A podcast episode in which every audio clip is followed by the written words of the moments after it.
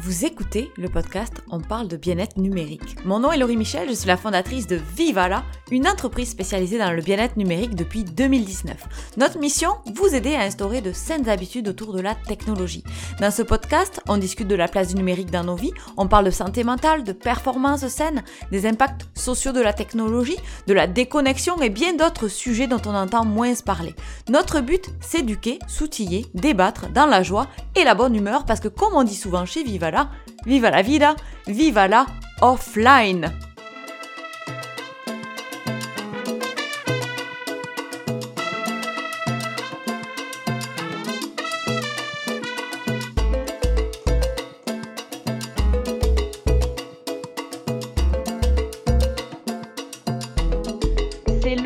La rentrée des classes, doit-on ou non interdire les téléphones à l'école pour les élèves? C'est une question qu'on m'a beaucoup posée ces dernières semaines.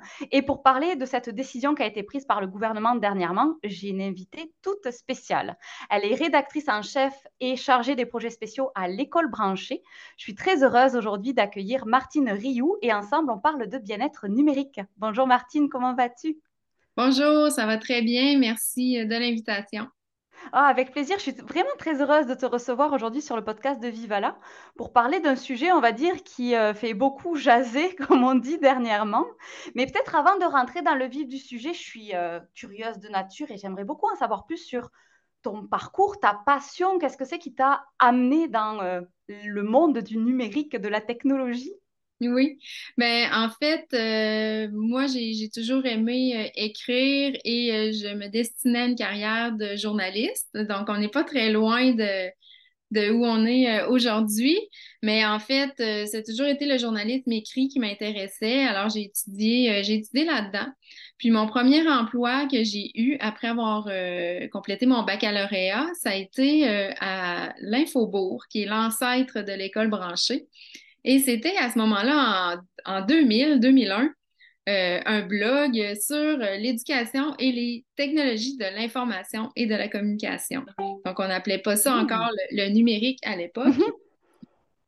Puis, euh, en fait, c'est à ce moment-là que j'ai découvert vraiment le, potentiel des technologies euh, dans les écoles en rédigeant des articles, en rencontrant des enseignants qui me parlaient de projets tout à fait wow euh, qui, qui réalisaient dans leur salle de classe avec, euh, avec les, les, jeunes. Puis bon, c'était beaucoup plus complexe à l'époque, mais j'ai rapidement saisi le, potentiel en fait. Puis je me disais, c'est vraiment des outils pour apprendre, se projeter, mm. aller plus loin. Donc les médias sociaux n'existaient même pas à l'époque. Donc c'est là que je me suis vraiment intéressée euh, au numérique, ben, aux technologies comme on les appelait à ce moment-là.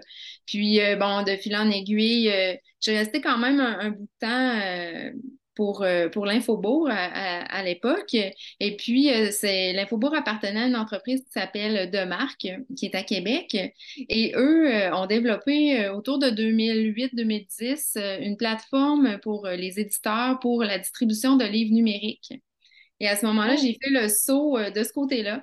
Euh, pour euh, accompagner les éditeurs euh, dans leur appropriation de c'est quoi un livre numérique et le livre numérique ne remplacera pas le livre papier. Et j'ai fait beaucoup d'accompagnement à ce niveau-là.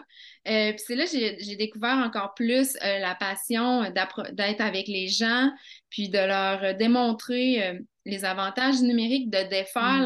leur, leur leurs préjugés, leurs préconceptions, euh, les craintes qu'ils ont, puis d'aller de l'avant en se disant il faut avancer euh, dans cet univers-là, mais toujours en gardant un équilibre avec, euh, avec l'existant, disons, le, traditionnel.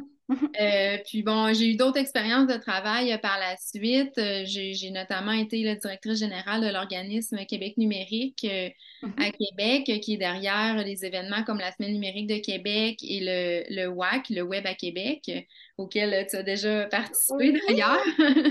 Donc, euh, Magnifique événement, oui.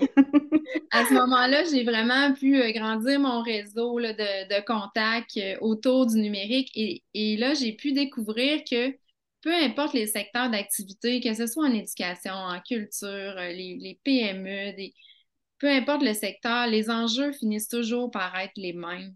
Donc, mm. autant se rassembler, parler, discuter, puis on tire beaucoup profit de, des, expertises des autres. Donc, brisons, euh, brisons les, silos, euh, créons des, des vases communicants, comme un de mes amis euh, s'appelle, ça aime dire. Donc, créons des vases communicants dans tous ces secteurs-là parce qu'au final, on va tous avancer plus vite euh, à ce niveau-là. Puis euh, par la suite, bon, j'ai été aussi, là, c'est un peu long, mais j'ai été euh, au cabinet du ministre Éric Kerr aussi quand la transformation numérique gouvernementale. Euh, donc, quand j'étais là, j'ai contribué là, à la préparation de la stratégie numérique de, gouvernementale, la stratégie de transformation numérique gouvernementale. Puis, bon, par la suite, j'ai quitté et je, je, suis revenue à mes anciennes amours, je dirais, avec l'école branchée parce que je trouve que l'éducation, c'est vraiment un. C'est tellement. Il y a tellement de choses à faire euh, dans ce domaine-là. Puis euh, c'est l'avenir aussi avec les jeunes et tout. Donc, c'est un domaine qui me passionne. Donc, euh, présentement, je suis avec l'école branchée trois jours par semaine et le reste de la semaine, j'ai d'autres mandats avec d'autres, clients, dont aussi je suis toujours en, relation avec Québec numérique pour propulser le 42 Québec qui est un lieu d'apprentissage de la programmation, donc aussi dans mm-hmm. l'éducation, mais vraiment l'éducation autrement. Donc, toujours pousser l'innovation plus loin en éducation, mais en tirant profit du numérique. Je dirais que c'est ça qui, qui m'anime beaucoup en ce moment. Quel beau parcours! Wow, vraiment, vraiment. Puis euh, je, je, je, tu vois, j'apprends des choses, même qu'on se connaissait avant d'aujourd'hui d'enregistrer, mais j'apprends des choses sur ton parcours et cette passion qui en fait euh, t'anime depuis plusieurs années, puis qui t'a guidé en fait euh, à travers ton, ton, parcours professionnel. Il y a quelque chose que tu as que tu as dit pendant que, que tu nous présentais un petit peu ton parcours, qui est venu m'interpeller c'est cette notion qu'aujourd'hui, la technologie est un enjeu sociétal, donc on, est tous concernés par euh, le numérique. Et dans un sens, en fait, euh, on a tout intérêt à s'éduquer. Donc, c'est pour ça que tu mets aussi l'éducation beaucoup en avant.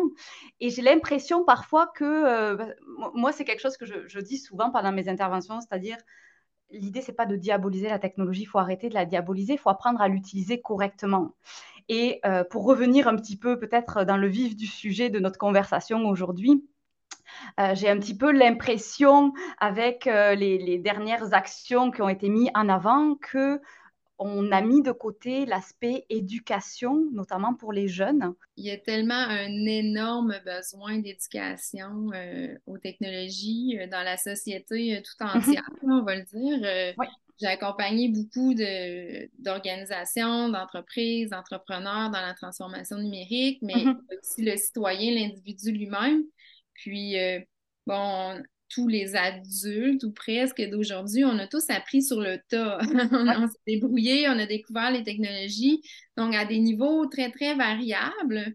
Et là, ben, quand on devient parent, je fais le lien avec les, mm-hmm. ben, on devient parent et on a notre notre, euh, nos connaissances qu'on a nous-mêmes. Donc, euh, on ne peut pas donner plus ou euh, dire à nos enfants que ce qu'on connaît nous-mêmes dans, tout, dans tous les aspects de, et ben, les aspects de la vie, mais dont les technologies sont un de ceux-là. Et bon, comme souvent, bon, donc, ça, ça, a des répercussions importantes sur nos jeunes aujourd'hui. Euh, puis, je n'aime pas parler de la pandémie parce que je pense que c'est presque devenu anecdotique dans tout ça. Euh, parce bon, l'usage des technologies chez les jeunes, ça commence à la maison. Euh, on ne mm-hmm. veut jamais jeter la pierre aux parents parce que c'est ça, ce que je viens de dire, c'est que c'est pas tout le monde qui est égal non plus dans les compétences, mais mm-hmm. une fois que les jeunes entre à l'école, ben là, on déverse la responsabilité sur les établissements d'enseignement et plus spécifiquement les enseignants. Mais alors que c'est vraiment un sujet social, comme tu viens de mm-hmm. le dire aussi. Donc, c'est oui, euh, les écoles et euh, il y, a des choses à faire de ce côté-là, c'est certain, puis on pourra élaborer là-dessus. Mm-hmm. Mais il y a aussi un regard à jeter du côté de la famille ou des parents pour qu'on puisse arriver à trouver un certain équilibre, plus mhm. d'équilibre dans tout ça, euh, dans l'utilisation que les jeunes font de la technologie. Puis, ben, on sait que c'est dans nos vies maintenant. Mhm. on ne peut plus l'ignorer euh, du tout. Là. Puis oui, il faut se poser des questions puis avoir un jugement éthique, mais ça, on ne l'apprend pas euh, comme par magie. Donc, nos jeunes mhm. ont besoin d'accompagnement à ce niveau-là. Oui, puis c'est un bon point que tu dis. En effet, c'est l'exemple aussi des parents, des adultes, parce que euh, euh, j'ai un petit peu l'impression qu'on a un petit peu jeté ça euh, sur les enfants, mais c'est des choses que moi je, on voit. Hein, je vous invite d'ailleurs les personnes qui nous écoutent à juste observer autour de vous le nombre de personnes qui ont le téléphone quand ils marchent dans la rue, quand ils sont même parfois dans la voiture, au supermarché, on l'a constamment dans nos mains. Donc c'est aussi des exemples que les plus jeunes voient cet outil prend énormément de place. Donc, euh, c'est normal qu'à un moment, c'est du mimétisme un petit peu aussi de l'exemple des adultes. Donc, en effet, c'est un problème aujourd'hui, enfin, un enjeu sociétal de, savoir utiliser correctement ce, ce petit écran. Ça, ça, ça, se rapporte presque à la, au respect de l'autre ou à la, bien, la bienséance. Tu es en discussion avec quelqu'un, est-ce que tu as ton téléphone dans les mains en train de regarder tes, tes courriels qui entrent pendant que tu discutes avec quelqu'un ou tu es pleinement dans la, dans la discussion. Puis ben, les jeunes ont besoin de modèles, puis c'est comme ça dans tout. C'est la même chose si on parle de, de, sport ou d'alimentation. Si les jeunes voient leurs parents euh, euh, faire beaucoup de sport, ça va probablement les inciter à en faire eux-mêmes. S'ils s'alimentent bien, ça peut aussi contribuer à. Donc, ça fait partie vraiment des saines habitudes de vie aujourd'hui. Je pense qu'on peut rentrer ça là-dedans parce que le, le téléphone euh, ou autre euh, jeu vidéo ou autre euh, numérique va venir souvent là, entrer en relation dans toute la, dynamique familiale. Oui, complètement, complètement. Puis un autre point aussi, c'est que à l'école, est-ce que en fait, quand j'ai, je, vais te dire mon, le fond de ma pensée, quand j'ai vu l'annonce ou que les réflexions ont commencé à être euh, levées autour de, cette interdiction des téléphones, je me suis dit, oh, chouette, enfin, on va commencer à parler de ce sujet-là. Enfin, on va commencer à euh, vraiment se dire, il y a un enjeu, il faut l'adresser pour pouvoir éduquer les jeunes et pouvoir les aider à mieux gérer la technologie grâce à cet outil-là, en fait, qui est un enjeu, mais qui pourrait être comme un levier aussi pour les aider à comprendre. J'ai l'impression un petit peu que c'est arrivé comme une punition pour eux. C'est-à-dire qu'on les retire, ils agissent pas bien, c'est à cause des euh, quelques-uns qui n'arrivent pas à se concentrer pendant les cours, et qu'on avait là une occasion, en fait, de peut-être euh, aider les jeunes à établir des règles de bonne conduite ensemble, essayer de réfléchir aussi à pourquoi on n'a pas, on a des, moi j'appelle ça des zones sans écran, souvent tu sais, dans la maison ou, euh, ailleurs. Pourquoi on aurait des zones sans écran, par exemple, ou sans téléphone dans les classes Parce que ça aide la concentration, etc. Donc vraiment dans un aspect plus éducatif, peut-être les restreindre à certains moments, mais y aller avec un aspect éducatif. Là, j'ai un petit peu l'impression qu'on a agi pour interdire parce qu'il euh, y a un enjeu, mais qu'on a loupé peut-être une occasion de, ben, amener ce sujet-là. Euh. Ben, je pense qu'il est encore temps de l'amener à, un autre niveau, justement au niveau plus de l'éducation, parce qu'on parle euh, euh, en 2016, j'avais produit un guide qui se voulait, qui disait éduquer Internet plutôt que censurer. Ben, hmm. être éduquer à l'usage du téléphone plutôt que censurer ou restreindre l'accès. puis ben, à l'école branchée, on dit beaucoup aux enseignants engager les élèves dans votre hmm. discussion. Comme là, c'est le début de l'année, l'occasion est parfaite. On va discuter ensemble, ça va être quoi nos règles de classe? Puis malgré la directive ministérielle, euh, il y a quand même une certaine liberté qui était là avant, mhm. qui existe encore dans les établissements de faire des règles. Puis il y en a qui, avaient, qui en avaient fait des règles avant, qui n'avaient pas mhm. attendu la directive. Donc, faut pas que ça devienne une excuse non plus pour interdire. Je pense que là, le moment est bon justement de dire, c'est le début de l'année scolaire. Euh, ensemble, dans la classe, on va établir cinq, six règles de base, de vie, mais de vie en général, dont mhm. justement l'usage du téléphone. Est-ce que, euh, puis on, là, on en discute en, groupe classe, est-ce qu'il y a une majorité qui voudrait qu'on le laisse euh, dans un panier mhm. classe en entrant? Ou euh, sinon, c'est dans ton casier? Ou euh, c'est on peut le garder sur son bureau, mais en autant qu'il la face euh, l'écran mhm. Puis on va le prendre seulement quand il y a des mamans pédagogiques parce qu'on on dit ah, c'est interdit sauf pour usage pédagogique, mais il y a des profs qui font énormément de projets numériques hmm. en classe. Donc le téléphone, hmm, ça devient un outil. Et oui, ah oui. un outil vraiment utile dans, le quotidien. Donc, il euh, ne faut pas non plus euh, diaboliser ça parce que c'est vraiment un levier pour beaucoup d'élèves.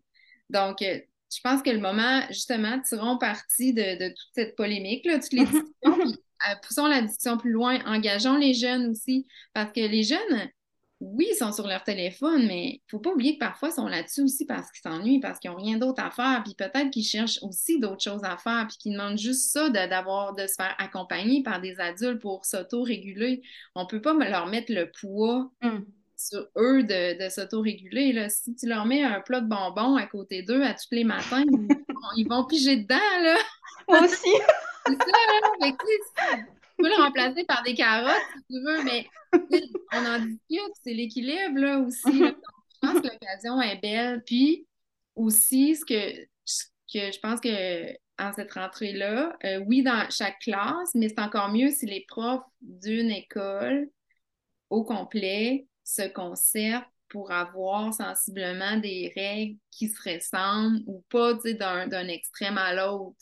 Parce que là, les jeunes, euh, je l'ai vécu avec ma propre adolescente dans les dernières années. Là, c'est comme dans un cours, tout est permis, dans l'autre, rien du tout. Donc, ça devient un peu incohérent pour les jeunes. Ils sont comme pourquoi là, puis pas là? Donc, là, ils se posent plein de questions, ne sont pas engagés dans aucune discussion. Donc, écoutez les jeunes, parlez-vous entre adultes, puis on n'a pas tous les réponses, puis on va essayer des choses, puis peut-être qu'on va se tromper, puis on va essayer quelque chose, puis finalement, on va dire, ça marche pas tant que ça, finalement ben, on essaye d'autres choses. On est vraiment dans un mode d'essai-erreur, là, on va le dire comme ça. Puis, tu sais, ça fait des années que ça dure puis qu'il y a plein de monde qui font rien. Fait qu'au moins, si on commence à faire quelque chose, ben, on peut s'ajouter, C'est pas l'idée de trouver la formule magique. Non, moi, je, je parle, tu sais, dans les entreprises, on parle d'amélioration continue. On fait des, mm-hmm. on met en chose des places, on mesure, on voit, on essaie de sonder, voir le retour pour pouvoir ajuster ou féliciter les actions qui ont fonctionné. Puis, en faire part aussi euh, aux autres. Parce que l'idée, c'est, on, le mentionnait, là, c'est un enjeu qui est, euh, qui est pour tout le monde. Donc, euh, plus on va trouver des pistes de solutions, plus ça va être bénéfique pour la communauté en entier. C'est ça, puis j'aime bien l'idée aussi d'avoir des lieux dans l'école. Tu sais, peut avoir la salle sans techno, puis la salle, parce que je connais aussi des écoles qui ont mis en place des, des salles le midi où les jeunes peuvent aller jouer à des jeux vidéo. Puis, ils se sont rendus compte que ça devenait le lieu le plus social de l'école hmm. parce que d'autres jeunes allaient les voir jouer puis engageaient la conversation avec des, personnes qui avaient, auxquelles ils n'avaient jamais parlé. Donc, c'est pour ça que ça prend toujours un équilibre. Il peut y avoir des autres techno, c'est très bien aussi. Ceux qui veulent vraiment plus relaxer, discuter, ils vont y aller, puis ils vont alterner. Puis il peut y avoir des, des adultes sur place qui, regardent. Est-ce que c'est toujours les mêmes jeunes qui sont sur leur téléphone, dans ranger des casiers, euh, ou qu'est-ce qui se passe, puis d'aller leur parler, de, les sortir de leur écran. Donc, c'est mm-hmm. un accompagnement qui doit se faire auprès des jeunes parce que justement, on ne peut pas s'attendre qu'ils vont, qu'ils vont savoir tout comment bien se comporter comme ça par magie. Il faut vraiment être présent auprès d'eux. Mm-hmm. Oui, tout à fait. Puis il y a quelque chose qui vient de tu me fais penser aux, jeunes qui c'est toujours le même, qui est en train d'écrire sur son téléphone ou quoi. C'est la raison aussi pour laquelle il est toujours sur son téléphone, ce jeune. Est-ce que c'est parce que lui a comme un attachement à son téléphone ou est-ce que c'est parce que les parents sont stressés, puis ils le bombardent de messages parce qu'ils savent pas qu'est-ce qu'ils font, à quelle heure ils sortent, des choses comme ça aussi. J'ai beaucoup pensé à ça euh, quand euh, l'interdiction est arrivée parce qu'aujourd'hui, on est dans un euh, un monde aussi où on a des applications pour géolocaliser les gens qu'on aime, des choses comme ça. Puis la question se pose aussi de ces parents qui vont avoir, euh, qui vont peut-être mettre euh, un petit peu de stress sur leurs jeunes à l'idée de ne pas pouvoir les avoir joignables, bien qu'ils vont être joignables à certaines heures. Mais tu vois ce que je veux dire? Ça, c'est, aussi quelque chose à, à, adresser, je pense. Ben oui, puis c'est ça, je pense, c'est du côté peut-être des écoles à engager la conversation avec les parents. On parle le lien école-famille, euh, de, sensibiliser les parents où le jeune est censé être à l'école de telle heure à telle heure. Euh, ben, on peut peut-être le laisser tranquille. Puis, tu sais, je sais que comme parent, ça peut être difficile parce qu'on est tellement habitué de texter à tout moment nos amis, nos, collègues de travail.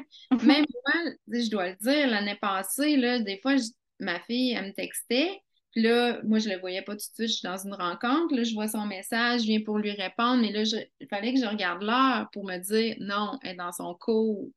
je vais la texter à telle heure parce que je sais qu'elle va être pendant la récréation ou elle va avoir terminé. Mais tu sais, ça demande aussi comme parent de se responsabiliser là-dessus. Complètement. Et oui, c'est sûr que c'est ça, c'est vraiment un, euh, un jeu d'équilibre, je dirais, de dire OK, le parent, ben oui, mais tu sais, là, je j'aime pas ça dire ça, mais avant, nos parents, ils n'avaient aucune idée de où on était. J'aime pas ça, là, dire des exemples du passé, mais c'est un peu ça, là. On peut peut-être euh, relativiser aussi, là, de on peut se calmer là, sur les outils de géolocalisation. Mais oui, je comprends que c'est un lien important. Puis moi aussi, je suis la première à m'en servir avec ma fille. Mais essayons aussi de se donner des règles en famille, comme de si le parent veut absolument savoir si son enfant est correct, ben texte-moi à midi quand ça va être l'heure euh, texte-moi quand tu finis pour me dire que tu es bien monté dans l'autobus ou euh, des, trucs du genre. Mais sinon, à, moins qu'il y ait vraiment un accident, une catastrophe, euh, je suis pas sûre qu'il n'y a rien qui justifie d'appeler son enfant sur son cellulaire pendant qu'il est à l'école. Puis à ce moment-là, c'est vraiment une catastrophe de vraiment importante dans la famille, on peut appeler à l'école puis ils vont mm l'enfant dans l'école. tout à fait. Oui, oui, tout à fait. Aussi avant. Donc, c'est ça. Je pense que ça demande, on a pris des habitudes, ça va vite. On traite tout le monde, tous nos contacts sur le même pied d'égalité, collègues, amis, enfants, euh, parents.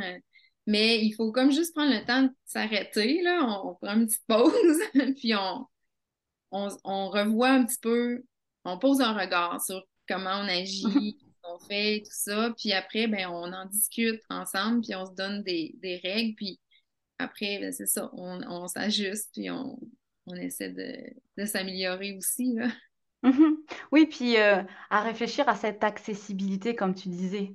On, a le téléphone, donc on sait que l'autre personne a son téléphone, donc on sait qu'elle va pouvoir répondre rapidement ou qu'elle va lire le message rapidement. Mais c'est aussi de se questionner comme tu l'as fait. Elle est à l'école, elle est en train d'apprendre, elle est peut-être en train d'échanger. Ça va peut-être plus, en fait, être euh, néfaste pour sa période à l'école et c'est quelque chose qui peut attendre. Donc il y a toute cette euh, notion-là aussi à apprendre, à, réapprendre en fait, parce que euh, la facilité de la disponibilité des outils nous fait parfois oublier que l'autre personne, elle fait des choses de son côté, notamment les enfants. Puis, oui, ça.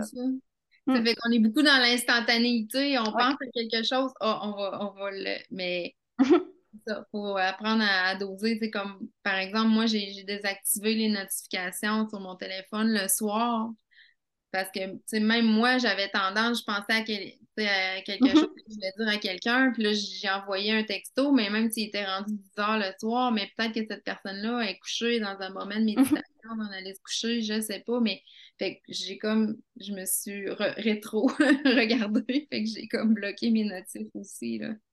Oui, c'est très important, je pense, en effet, de, repenser en fait nos, nos actions puis euh, les impacts des communications sur, euh, sur les autres. C'est sur les autres aussi. Oui, tout à fait, tout à fait. Écoute, Martine, je trouve que c'était un, très bel échange qu'on a eu euh, aujourd'hui sur, euh, sur ce, thème donc des téléphones euh, à l'école. je pense que si on devait un petit peu résumer notre, notre échange aujourd'hui, ce serait vraiment d'ouvrir la conversation en fait à tous les stades. Les parents avec les enfants, les enfants avec les profs, les profs avec les, les enfants, les parents. Bref, c'est un enjeu sociétal, je pense, aujourd'hui, le, le téléphone et on gagne tous en fait à partager nos bons trucs et aussi à euh, partager en fait ce qui peut peut-être nous stresser ou euh, euh, causer de l'inconfort dans nos façons de, communiquer pour qu'on s'entraide tous. Oui, exactement, parce que c'est important d'en parler ensemble. C'est comme ça qu'on va arriver à trouver les meilleures, les meilleures pratiques, les meilleures solutions pour nous. Puis, faut pas laisser ce débat-là faire de l'ombre, je dirais, à tous les usages euh, pédagogiques et pertinents qui peuvent exister là, autour des, technologies. Oui, tout à fait. Je dis souvent, on n'est pas anti-tech, on est pour la bonne gestion des outils. Donc, ne pas diaboliser ces outils, mais juste les replacer à leur place d'outils. Tout simplement, à leur place d'outils pour euh, une, saine gestion euh, de la technologie. tu as mentionné tout à l'heure que l'école branchée accompagnait des professeurs des écoles, c'est bien ça? Donc, euh, vous allez offrir quelque chose pour. Euh, ben, en fait, on a une offre, euh, ben, on, a, on a un magazine de développement professionnel qui est destiné aux, enseignants. Mais on offre aussi des formations en ligne ou en présence, ça dépend. On en, offre sur mesure. On a un catalogue de, formations. Puis à toutes les semaines, on a des, formations découvertes qui sont en ligne. Donc, les enseignants peuvent ou autres acteurs de l'éducation peuvent s'inscrire pour assister à, ces séances-là.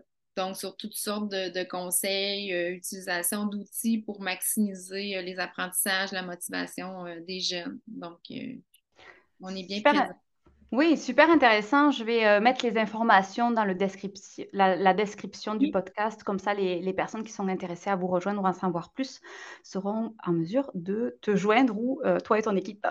Oui, tout à fait. Merci beaucoup, Martine, encore une fois, d'avoir euh, pris le temps d'échanger avec moi sur, euh, sur ce sujet.